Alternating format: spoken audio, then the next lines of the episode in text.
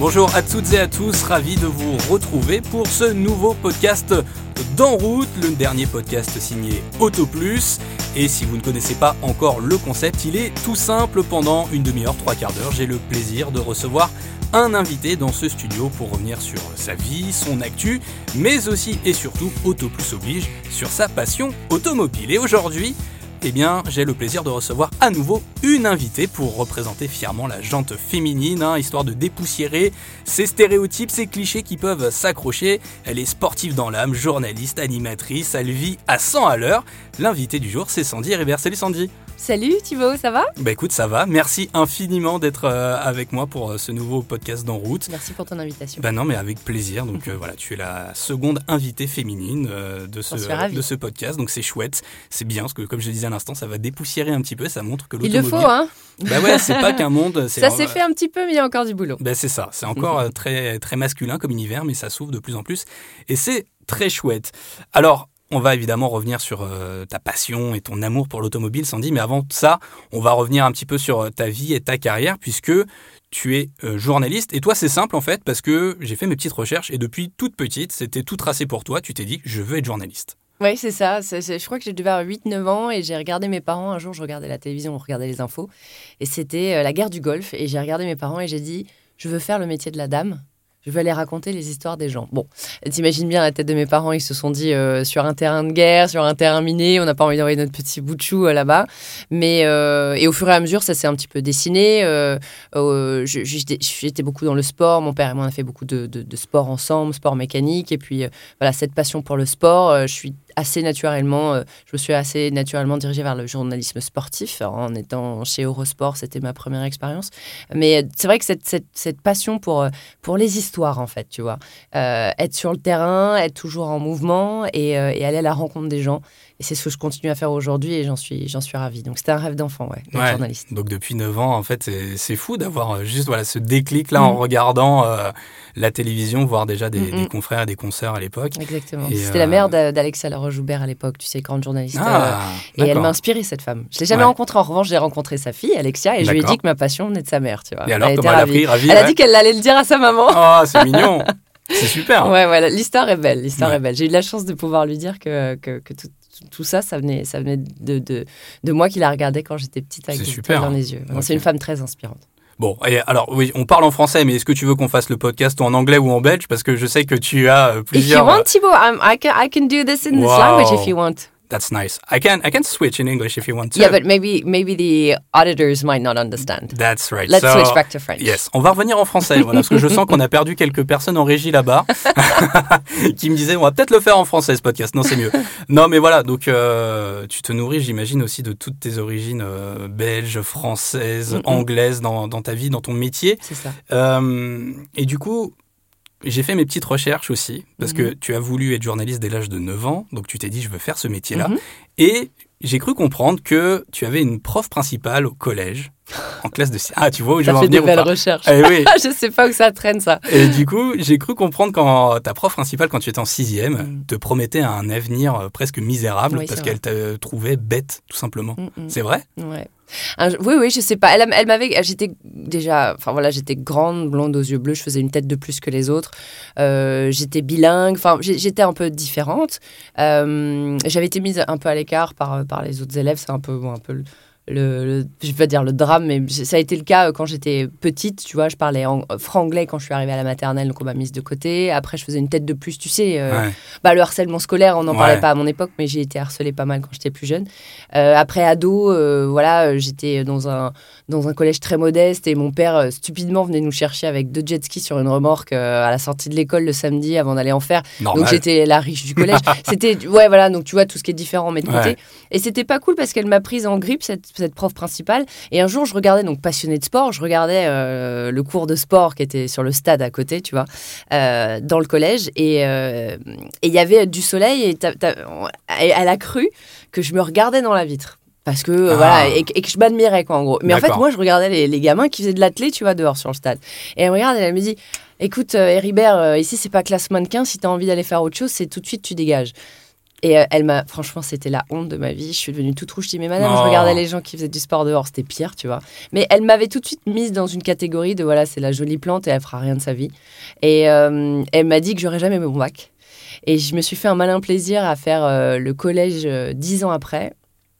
Euh, j'avais été diplômée d'un master bac plus 5 et j'ai dit à trois copines du collège à l'époque, j'ai dit viens on réunit tout le monde et les profs inclus et c'était un peu ma vengeance à moi et je suis allée la voir et je dis je sais pas si vous vous rappelez de moi, vous m'avez dit que j'aurais jamais le bac. Aujourd'hui j'ai bac plus 5 euh, et, et, et, j'espère que vous n'avez pas démotivé d'autres personnes après moi quoi. Donc c'était un peu ma petite vengeance sur cette nana quoi. Et qu'est-ce qu'elle t'a dit? Elle a été, Non, bah, elle était, tu sais, elle était péteuse, elle savait pas quoi répondre. Donc euh, bon, elle a dit bah, je suis ravie pour vous. Je suis mais heureusement que je vous ai pas écouté et que j'étais pas influencée quoi, tu vois parce que vous devriez pas enseigner quand vous dites ça à des élèves de, 12 ans. Quoi. Ben non, mais c'est sûr. Et puis c'est une leçon aussi. Ça prouve que voilà, il faut toujours s'accrocher, toujours croire en soi et pas forcément, se, comme tu dis, se décourager dès qu'on te dit quelque chose.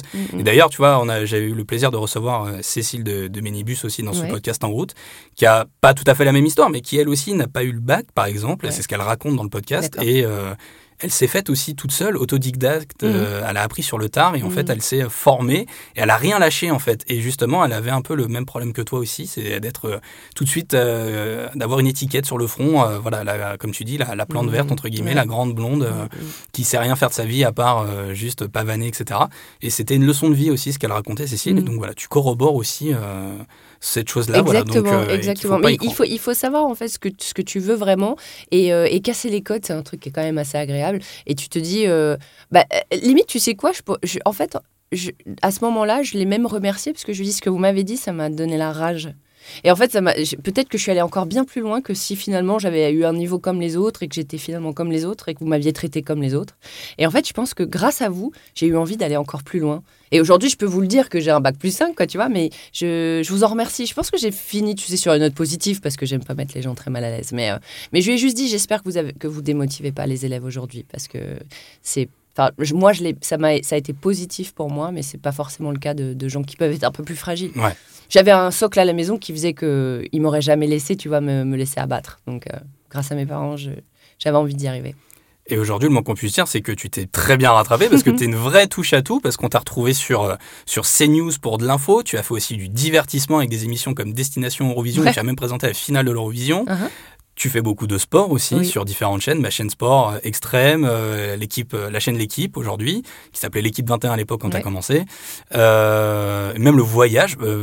Qu'est-ce que t'as pas fait en fait, Sandy, dans ta carrière J'ai pas fait de politique ni de médical parce que je maîtrise pas assez bien le sujet et que je laisse ça à mes confrères qui le font très bien. Mais ouais, bah, info, div et sport.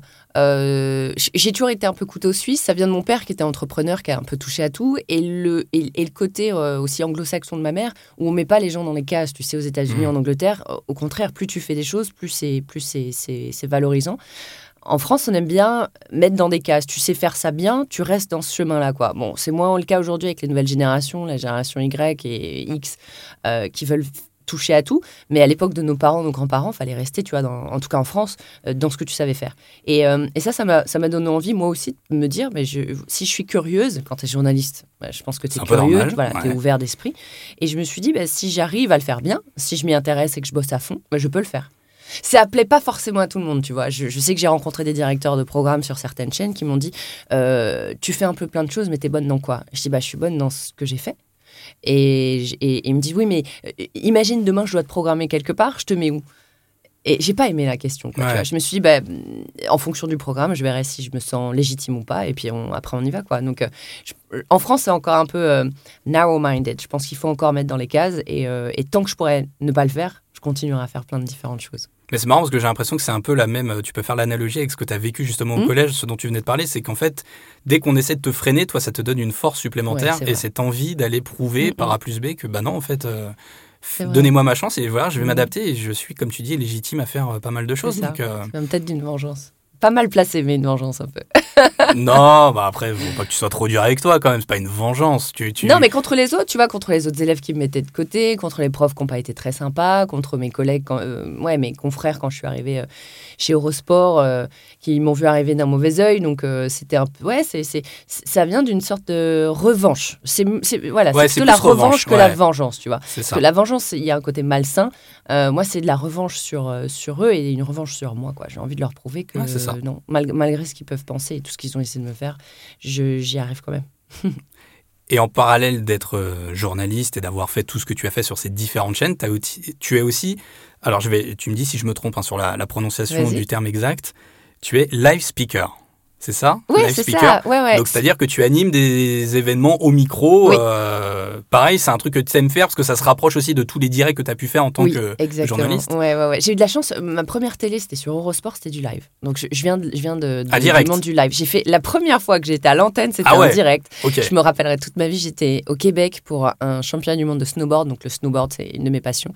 Donc, j'étais dans mon élément, je maîtrisais bien le domaine, mais c'était ma première télé, quoi, sur Eurosport. Et on était en direct. Et là, j'entends Paris pour Québec dans mon oreille et j'ai live dans 5, 4. Et là, je me suis dit, j'ai toujours voulu faire ça. Et je le savais en fait, si tu veux. Donc j'étais excitée, mais j'étais pas stressée. T'as revu la petite euh, 119 ans, du coup Et je me suis dit, tu vois, t'es là aujourd'hui et c'est là où tu dois être. Et on m'a souvent demandé, est-ce que t'es stressé avant direct, ne serait-ce que tu vois, avant le ballon d'or, 130 millions de personnes? Et je leur dis, alors. Combien, Combien? 130 millions. Combien? 130 ah, millions. On y reviendra après. c'est bien ça. Euh, et non, je suis jamais. En fait, je suis jamais. Euh, je suis jamais stressée. Je suis excitée. Pourquoi je suis pas stressée C'est parce que je suis ultra préparée. Quand tu as une bonne prépa, tu le sais, t'es journaliste comme moi. Euh, là, tu as extrêmement bien préparé aussi ton, oh, interview. tu regardes à peine ton papier. C'est ce qui est agréable. Regarde, c'est un dialogue. Mais quand tu es ultra préparé, tu vas être bon parce que tu vas être hyper à l'aise et tu sais que tu es préparé. Et donc là, tu prends du kiff, tu vois, sur le direct. Exactement. Et donc, j'ai été dans, voilà, dans, à la maison du direct sur Eurosport, c'était que de l'événement, sportif, c'est que de l'événement direct, donc ça, super école. Et puis après, c'est vrai que je me suis un peu orientée, j'ai eu l'opportunité avec l'Eurobasket 2015 euh, de devenir speaker terrain, tu vois, dans, donc à Lille, devant, c'était 25 000 personnes. Première fois pareil que je prends le micro, c'est pas c'est pas 1000 personnes dans un petit stade, tu vois, en banlieue. c'est tout de suite le stade de Lille qu'on a coupé en deux, 25 000 places pour l'Eurobasket. Et euh, j'ai appris ce métier en échange de donner en fait aux speakers terrain euh, un petit peu euh, mes codes journalistes euh, avec de la mix zone, des, des interviews, de l'écran, d'une caméra. Et moi, ils m'ont appris à faire du live show et donc à animer un public et à faire lever les foules. Et aujourd'hui, effectivement, je suis devenue. Alors, j'ai fait plein de trucs. J'ai fait, euh, j'ai fait les JO de Rio, euh, j'ai fait les championnats du monde de hockey, j'ai fait les championnats du monde d'aviron. Enfin, voilà, j'ai eu une belle expérience aujourd'hui. Ça représente à peu près 20% de mon travail. Et je suis euh, la speaker officielle du 15 de France. Donc, dès que le 15 joue à la maison, donc au Stade de France, c'est moi qui suis au micro, sur le terrain, à la pelouse, avec 80 000 personnes au Stade de France. la foule du Stade de France. Ouais, ouais, ouais. Et ça, c'est top. Franchement, c'est magique. C'est vraiment très sympa. C'est un autre métier, vraiment. C'est faut être hyper à l'aise au micro, effectivement. Faut, euh, faut avoir, faut rebondir, faut avoir des choses à dire. Faut être ultra préparé aussi. Mais c'est du live show et ça, c'est vraiment cool. C'est plus de l'animation, c'est ça en fait. C'est que vraiment, euh, contrairement au, journalisme pur, même si tu présentes, tu animes une émission, on y reviendra aussi après. Euh, là, c'est vraiment ouais du live show parce que c'est de la communion avec le public, avec ce qui se passe. Et là, tu peux pas te planter. Hein. Ouais. Là, je peux te dire parce que c'est une petite anecdote. Ouais, ouais, allez, vas-y, raconte. C'est une anecdote que j'aime bien parce que sur le coup, je l'ai très mal vécu, mais euh, bon, euh, après, euh, après coup, tu t'en rigoles, mais je me suis, je me suis fait huer par un stade entier. 60 000 personnes m'ont hué. C'était pendant l'Euro 2016. C'était un match France, France, Angleterre. non, pardon, Angleterre, Irlande, je crois, ou Écosse, Angleterre, bref, que des anglo-saxons. Et tu vois, l'UEFA nous avait donné un conducteur hyper hyper charté, si tu veux, d'un stade à un autre, d'un, et puis d'un, match à l'autre, ça devait être... Conducteur, c'est la, la trame. Oui, la trame, ouais, exactement. Voilà, c'est ça, c'est la trame entre le moment où on ouvre les portes et la fin du match. On a des séquences et tu dois les suivre. Et donc à un moment, on avait la Mexican Wave, donc la fameuse vague, et on la lançait, si tu veux. On était en binôme avec Jérôme Gallo, que j'embrasse, et mon, mon binôme euh, sur le terrain. Et, euh, et donc, c'était au stade de, je crois que c'est à Saint-Etienne. Et là, c'est à moi de lancer la, la, la, Mexican Wave du milieu de terrain. Je dis, bah, au moins, envoie-moi la mascotte, parce que je lui dis, tu vas voir, ça va faire un, un tollé total. Franchement, on va se prendre une crampe, parce que les Anglais, enfin, les Anglo-Saxons, quand ils viennent au stade, ils viennent hyper longtemps à l'avance, c'est vrai, mais ils veulent pas se faire ambiancer. Ils s'ambiancent tout seuls, ils boivent des binous, euh, ils, ils aiment pas les animations, les jeux, les, jeux, les jouets, ah les pom pom Non, ils sont pas là pour ça. Ils peuvent s'ambiancer très bien tout seuls. Je leur dis, on devrait couper cette séquence. On l'enlève. Ouais, mais non, tu sais, on doit respecter. L'UFA nous a demandé de faire mmh. Mexican Wave. Ça va être magnifique avec tous ces drapeaux, etc. Je leur dis, bon, ok, on le fait. Donc, je suis là au milieu du terrain. Je parle en anglais. Je dis, allez, allez, tout le monde, on va se chauffer. On va faire la wave. Elle va partir de par là. Elle va aller par là, dans ce sens. Allez, allez, allez. Oh et là, je sens, tu sais, moi, je suis, allez, tout le monde. Donc, j'ai les mains en bas avec mon micro et tout. et là, je lance le truc. Et là, il y a 60 000 personnes qui me huent Je te jure, j'ai eu chaud. J'avais, j'ai eu un coup de chaud énorme. Je suis devenue toute rouge. En plus, je suis sur caméra, sur les grands écrans Oui, du oui, stade. oui. Et là, faut pas perdre la face. Ouais. Et là, le, le réalisateur, il me dit, tu la relances. Et là, je peux lui parler, tu vois, juste à lui en régie. Je dis, tu veux ma mort là? Viens sur le terrain, toi, lance-la la, la vague. tu vois, tout le monde m'a hué. Et ben, je l'ai relancé une deuxième fois, je me suis fait huer. Donc, c'est mon anecdote marrante parce que c'était pas malveillant, mais, euh, mais c'était, c'est une anecdote qui me reste. Ouais. Ah bah Donc, tu ouais. peux, là, vraiment, c'est un show vivant. Si tu te plantes, si tu fais une, si tu te dis une boulette, bah, on on te rate pas, quoi. Bah c'est sûr. Ouais, et puis, Mais il y a des super ambiances. Là, on a eu, tu sais, le France-Nouvelle-Zélande contre les All Blacks là, pendant la tournée d'automne. J'ai jamais vu le Stade de France aussi malade que ça, tu vois.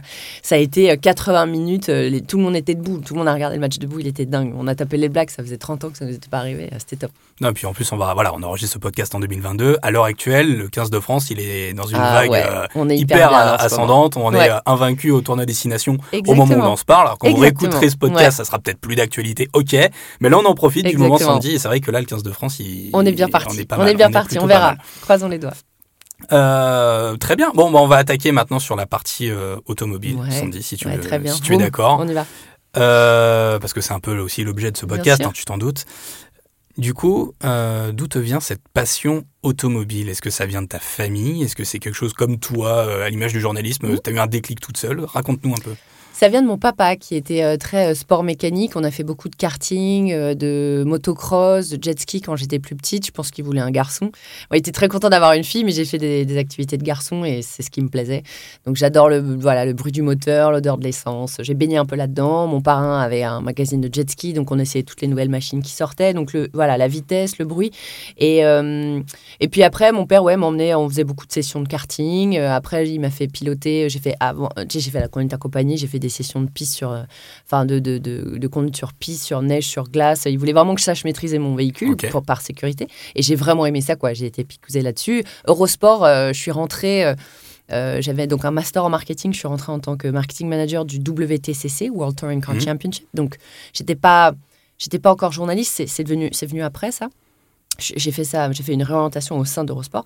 Mais euh, donc j'ai fait 50 tours du monde sur le WTCC, donc j'étais dans mon élément, tu vois. Ouais. Et c'était, top. J'étais, au plus près de la, de la course et de l'action. Et, euh, et, et ça m'a jamais quitté, en fait. Et j'ai eu de la chance, là, ces dernières années, de pouvoir participer à des rallyes. Euh, on- je suis invitée euh, sur le 4L Trophy pour faire quelques étapes. Je, là, j'ai talon piste, euh, bon, encore une fois, dans quelques jours. Peut-être que je. Et donc, j'ai gagné la course il y a deux ans. Il y a eu le Covid. Et là, on- je remets mon titre en jeu, je dirais. donc Allez. j'ai la pression. Donc, je vais conduire euh, une Maserati euh, Ghibli donc, euh, dans, dans quelques jours. Et, et j'adore ça, j'adore piloter. En revanche, tu vois, depuis, j'ai eu un bébé. Euh, Ouais. Donc elle a 9 mois, euh, je- voilà, à l'heure Eh ben, voilà. actuelle, à l'heure où on se parle. Je l'embrasse, ma petite dune. Et euh, j'espère lui donner la passion du sport et de l'auto aussi. Euh, mais tu vois, depuis que je l'ai eu, j'ai pas repiloté. Et je sais pas si je vais avoir, si, si je vais pas avoir cette petite retenue. J'en ai déjà parlé Ah, avec des femmes ouais. qui font vraiment ça comme métier, si tu veux, qui sont Ouais. pilotes. Il y en a qui ont arrêté. Qui, se sont, enfin, qui ont vraiment pris conscience qu'elles ne pouvaient pas mettre leur vie en jeu pour leur enfant. Il y en a qui continuent, mais et elles me disent il y a, il y a ça qui nous retient. Ouais. Et je sais pas si un homme, en fait, a et je pense pas, j'ai aucun homme qui m'a dit depuis que je suis papa, j'ai ralenti. Mon père a arrêté la moto à ma naissance, ça, je, voilà, mais bon, c'était pas professionnel. Mais une- je sais que les femmes ont, ont- ont cette, ce- tu vois, ce lien qui fait. instinct maternel qui Et là, je prédomine sais pas peu. ce que ça va donner. J'ai la course là euh, dimanche. Et je- j'espère, j'espère avoir toujours ce. Mais, j'ai, mais ma, ma bébé sera là, quoi, tu vois. Donc, je- avec Hmm. un casque, évidemment, anti-bruit. Oui. Mais euh, donc, je, je vais voir. Je vais voir. Je- tu vois, je, je, je- l'ai déjà en tête, ça, en me disant est-ce que je vais être aussi ma boule qu'avant? Mais il y a cet instinct maternel. Mais c'est vrai, parce que c'est ce qu'on Mm. va, on va y revenir aussi. Mais Mm. les sports méca, c'est un peu ça. Ce qui fait que tu vas aller chercher ces, ces quelques dixièmes de seconde qui font la diff au chrono et à l'arrivée, c'est le fait de pouvoir aussi euh, débrancher le cerveau. Débrancher le cerveau. Ouais. et ouais. de se dire, ok, là, je vais pouvoir peut-être repousser un peu mon repère de freinage et aller un peu plus loin derrière. Exactement, freiner au dernier moment. Donc là, je risque de freiner une seconde avant et donc Ouais. je vais peut-être faire que de la course, mais bon, après. Tu vas avoir l'image de ta fille. Ouais, euh, peut-être, je sais pas. Écoute, je t'appellerai, je te Allez, dirai. avec grand plaisir. tu, tu me dis, et euh, voilà, on fera un débrief euh, après derrière. Et justement, parce que je t'ai pas posé la question, pardon, honte à moi, parce que normalement, je commence toujours la séquence automobile avec cette question un peu récurrente, ce gimmick, Ouais. c'est de savoir avec quoi tu roules au quotidien. Parce que moi, ça m'intéresse. C'est de savoir, ok, il y en a qui aiment les sports mécaniques. On a, on aura plein aussi d'invités hein, tout au long de la saison d'en route sur Ouais. les futurs podcasts. Uh-huh. Mais avec quoi tu roules toi au quotidien? C'est quoi ta voiture? Alors, je roule euh, dans un SUV, puisque j'ai un chiot d'un an et demi et un bébé de 9 mois. Et, euh, et j'ai j'aime, j'aime bien les SUV. Je, je me sens en confort dedans et j'ai, de la, ch- j'ai la chance euh, d'avoir euh, une Maserati, euh, une Maserati Levante. Quelle vie difficile. Ouais, c'est dur, c'est dur. Ouais. Mais c'est une marque que j'aime beaucoup, c'est une marque qui me fait confiance. J'ai un partenariat avec cette marque. Je vais sur pas mal de leurs événements. Dès que je suis, voilà, dès que je suis en, en que je participe à un rallye, je veux que ce soit dans une Maserati. Je, voilà, c'est c'est une très belle marque. Ils me font, ils me font confiance et donc ouais, j'ai de la chance d'avoir une Maserati dans le garage. Et t'as tous tes points de permis ou pas? Écoute, j'ai fait deux stages de, de rattrapage de Ah points. Non, la honte, la honte. Bah oui, mais bon. J'ai, bah ouais, j'ai le coup de volant facile, j'aime bien, j'aime bien et et euh, ouais, c'était souvent des radars, je t'avoue. J'ai eu un, un téléphone, mais souvent des radars. Bon, tu vois, un, un point ou deux, mais ouais, j'ai dû repasser deux fois, Ah. euh, deux fois quatre points quoi. Il me les fallait. Il y a quelques années, je conduis. euh, je, je conduis. euh, bah, en fait, avec maintenant, tu sais, euh, le- les, tous, les, tous les, les radars de feu, enfin, Ouais. tous les radars qu'il y a maintenant dans Paris, je crois que j'ai levé le pied un peu. Mais, Ah, puis euh, avec 30 km/h dans Paris maintenant, à ouais, l'heure actuelle, c'est ça. Et puis même le périph' ouais. à 70. Enfin, voilà, je pense que je roule moins vite. Donc, du coup, j'ai rattrapé mes points. Là, je suis à, je suis à 11, je crois. C'est bien. Ça va. Je suis à 11 aussi, tu vois. Ah, bah, tu vois. Et toi, t'as fait des rattrapages de Zéro points par contre. Et Et pourtant, je fais de la moto. Ah ouais, en Ouais. plus. Non, mais c'est l'enfer. Je veux plus jamais en faire. Je te jure, l'impression d'être un délinquant. Ouais. On te traite mal. C'est vrai? Ah ouais, ouais, non, franchement. Ah, vas-y, alors raconte. Bah, c'était pas prévu dans le podcast, mais vas-y, petite, petite, petite parenthèse Ah non, sur les stages réparation. Je- ça? Vraiment, non, je, je, je sais pas, je m'attendais pas à ça, mais euh, j'ai été, euh, j'étais la seule nana sur à peu près 12 mecs, euh, et c'était tous, tu vois, des livreurs ou des taxis ou des VTC, euh, c'était leur métier. Et ils avaient, ouais, ouais. voilà, exactement, ils en avaient besoin. Et, euh, et je sais pas, les formateurs là, ils étaient pas très cool. Je sais pas, on a été pris de haut. euh, c'était pas une bonne expérience. C'était pas une bonne expérience. J'ai fait ça en banlieue. J'étais vraiment pas. euh, J'avais hâte que ça passe. C'est deux Ouais. jours, c'est long. Putain, le premier jour, tu dois y retourner le lendemain. euh, C'est une perte de temps, mais bon, bah, t'en as besoin quoi de tes points. Bah oui, euh, c'est sûr, hein, mais euh. c'est pas une bonne expérience. Donc je crois que ça aussi, j'ai levé le pied parce que je voulais plus y aller. Bah, remarque, ça te sert de leçon. C'est un peu ça aussi le but, hein, normalement. hein. C'est Ouais, que les ouais, stages de récupération de points, c'est pas la colonie de vacances, c'était pas censé y retourner toutes les, toutes les semaines non plus. Non, je donc, sais. euh, Je crois que c'était à deux mois. Je crois que les deux, j'étais, j'avais perdu trop de points à ce moment-là. Ouais. C'est pas bien. hein, C'est pas bien. Non, euh, j'encourage pas. Mais on a eu d'autres euh, personnes qui ont fait aussi ce podcast, qui ont eu des passifs. euh, Ah ouais. voilà. Ouais, donc, euh, Je vous invite à aller réécouter tous les autres épisodes d'En route pour savoir de quoi je parle. C'était l'instant auto-promo, voilà, c'est fait. Et du coup, ouais, donc la, passion automobile, tu l'as dans le sang grâce à, ton père, parce que j'ai cru comprendre que si tu devais pas être journaliste, tu, aurais, tu rêvais de devenir pilote et pilote de Ah, rallye. mais j'adorerais toujours. hein. Tu sais, aujourd'hui, Ouais. on me donne un volant. Alors, bon, comme je te disais tout à l'heure, j'ai peut-être maintenant la, la case maman dans la tête qui fait que je pourrais plus le faire. Mais il y a encore, euh, il y a encore un an ou deux, tu me disais, euh, je te donne, tu viens faire, faire la Formule 2, Formule 3. euh, J'y allais, quoi. J'adore ça. J'adore l'adrénaline que ça procure. J'adore conduire. J'adore piloter. j'adore mettre la voiture dans tous les sens. C'est vraiment un rêve. ouais, c'est un rêve de gosse. En revanche, on n'avait pas les moyens et mon père il n'avait pas le temps. Donc c'était j'ai assez vite décroché sur ce rêve. Mais aujourd'hui tu vois mal- malgré ça le, fait que je sois pas devenue pilote euh, j'arrive à toucher du doigt j'ai envie de te dire mon rêve quoi tu vois être piloté de temps en temps donc euh, j'y suis arrivée quand même un peu Ouais, c'est bien. Ça te Mhm. permet d'allier le, le meilleur des deux mondes, en fait, exact. pour toi. Donc. Et du coup, à défaut d'être devenu vraiment pilote professionnel Mhm. euh, à temps plein, on va dire, tu as pu exercer aussi cet amour de l'automobile en tant que journaliste, parce qu'on t'a retrouvé euh, à Automoto la chaîne. Oui. Donc, quand je te disais, tu étais touche à tout. Voilà, on a parlé de sport, de divertissement, de, de, de speaker pour des événements.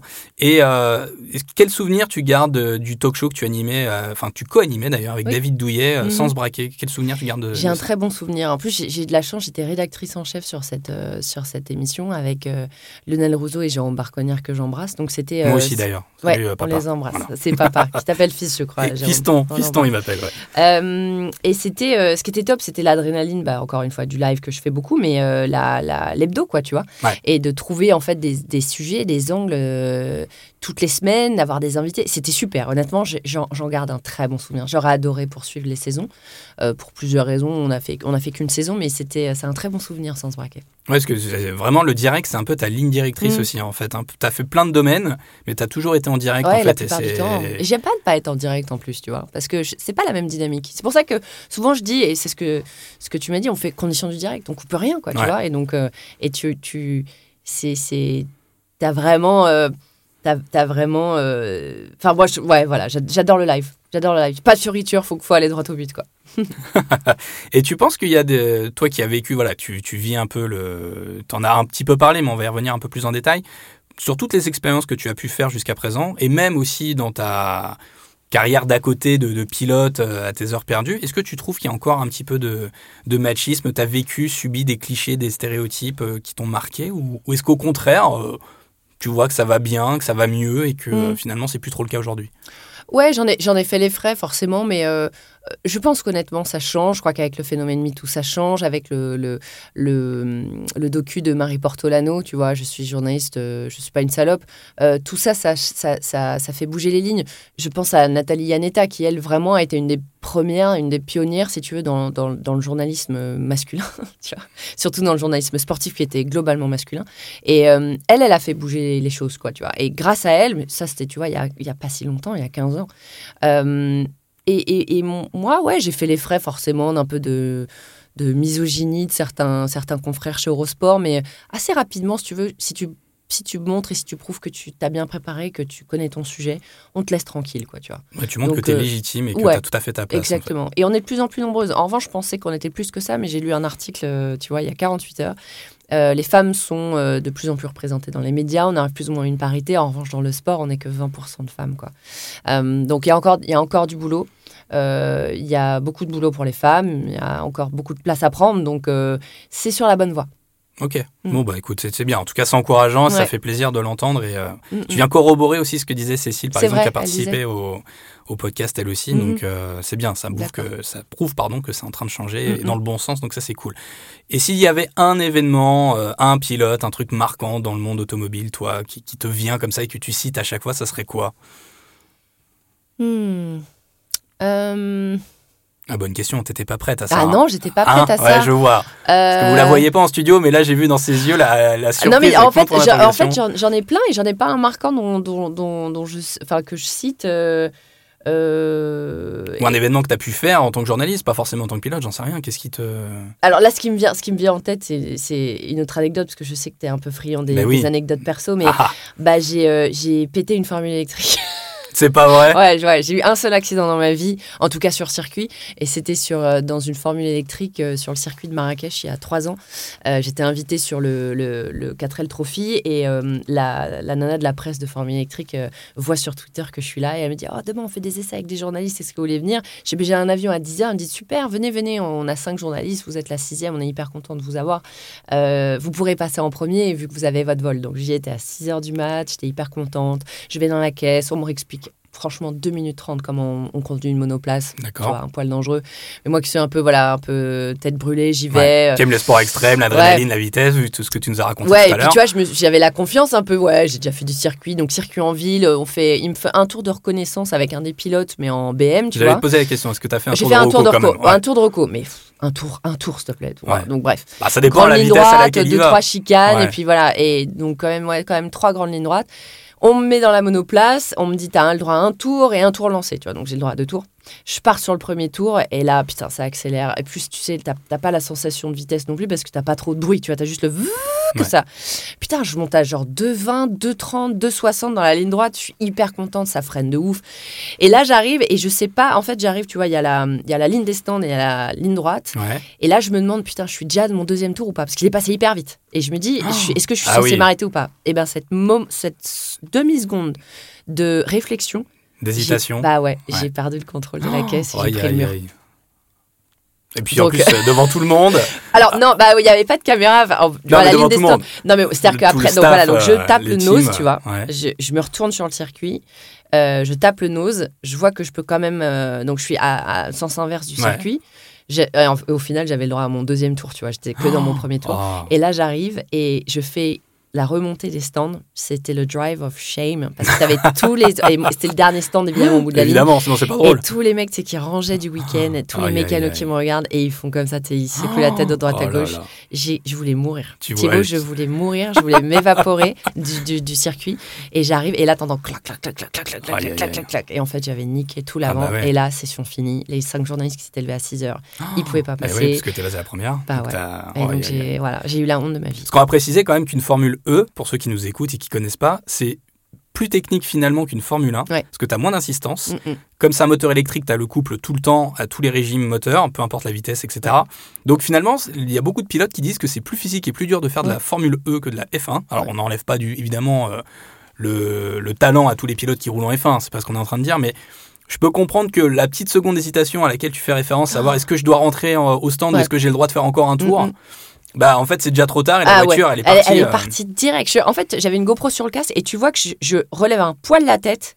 Et du coup, j'ai dû tour- forcément à un moment donné tourner un peu ma, Ouais. ma, ma, ma main, tu vois, vers la droite. Et là, je tape le mur. Je- tu vois que je perds le contrôle total de la caisse. Quoi. Et comme Et je, tape à, en je tape à 90, je pense, 90, Ouais. 100. Tout le monde me dit Tu t'es fait mal Je fais Non, je suis pas fait mal parce que t'es harnaché à fond. Franchement, c'était assez douloureux, tu vois, les harnais, etc. J'ai pas eu mal. Par contre, j'ai eu mal à mon ego. Ah bah, Ah non, je te jure, j'avais terriblement honte. J'avais les larmes aux yeux, j'étais là, je- I'm so sorry. Et en fait, tu entends sur la, sur la GoPro, tu m'entends dire I'm so sorry, guys. I'm so sorry, guys. I've never had an accident. I'm so sorry, guys. Ils m'ont laissé longtemps dans la caisse avant de me sortir parce qu'ils étaient là, bon, ils étaient directeurs de course, machin. Allez, on ferme le circuit. Ils m'ont laissé longtemps et, et ça, ça m'a paru une éternité. Quand j'ai revu les images il y a pas longtemps, bon, ça, c'est 3-4 minutes, mais ça m'a paru genre un quart d'heure. Ouais.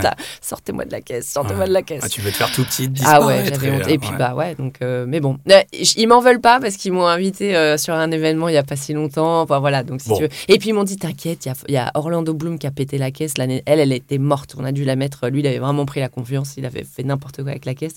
Donc je me dis bon, si Orlando Bloom, l'acteur américain, euh, a on l'invitera dans le podcast bientôt, je pense. euh, J'aimerais bien qu'il parle de son anecdote. tu Bah vois. oui. Bah en fait, qu'on compare après, tu vois, Exact, compare les chronos et de savoir lui il a du dû coup comment il péter a plus tapé. fort que moi quand même. Je pense qu'il a tapé un peu plus fort que toi. Il était peut-être pas à 80, je pense, Orlando Bloom quand il a abîmé la voiture. Il était alcoolisé de la veille, on m'a dit. C'est vrai Donc ouais. Alors Ouais, ne le faites ouais. pas, hein, bien Bah, évidemment. évidemment. hein, boire ou conduire, il faut choisir, Il comme faut on choisir, dit. Donc euh, voilà, c'est suffisamment répété euh, par la sécurité routière sur les circuits. Donc euh, faites attention à, à tout ça. On est déjà bientôt sur la fin, Sandy. Ça passe vite. hein. Ben oui, ça passe trop vite. Je sais. Bah, en tout cas, tant mieux. C'est-à-dire que j'ai bien travaillé parce que tout le monde me le dit que ça passe vite. Donc, je pense que c'est que le podcast est agréable à faire. Juste avant de, de se quitter, où est-ce qu'on peut te retrouver? C'est quoi ton actu, Sandy? Où est-ce qu'on peut... Alors, on me retrouvera pour les 24 heures du Mans sur la chaîne L'équipe, week-end du 11, 12, 13 15 juin. Ok, super. Euh, donc, euh, donc, on, je serai pit reporter. Donc, voilà, je vais faire vivre euh, l'action euh, la- l'action en son cœur. Et puis, au Ballon d'Or, sur, la, sur la chaîne L'équipe, ça sera. Alors, ce sera pas en décembre, vu qu'il y a la Coupe du Monde cette année, ce sera en janvier euh, 2023. Et on aura de nouveau une cérémonie en décembre 2023. Donc, en 2023, on aura deux, deux, deux Ballons d'Or. Et puis, ben, j'ai plein de projets, notamment automobiles avec RMC Découverte. Je peux pas en parler plus, mais j'espère revenir et t'en parler. Avec plaisir. c'est en voilà, c'est en cours de signature. Donc euh, donc voilà de l'automobile et du div, c'est ce que je veux faire et donc euh, on j'espère me retrouver bientôt sur sur les ondes, sur la- Ok. sur l'antenne. Bon, Voilà. The show must go on. Alors, ça, c'est ah bah, cool. toujours. Ça, c'est super. Bon, bah écoute, merci infiniment, Sandy, d'avoir euh, été euh, avec nous pour ce podcast d'en route. Tu reviens quand tu veux. Et puis, euh, merci à vous tous de nous avoir écoutés. hein. Je vous invite évidemment à vous abonner à ce podcast. Vous pouvez retrouver l'intégralité d'en route sur toutes les plateformes de streaming. Réécouter l'anecdote de Sandy Heribert, voilà, en Formule grande pilote, et tout ce qu'elle a raconté, puis tous les autres. Merci infiniment et à très bientôt. Salut.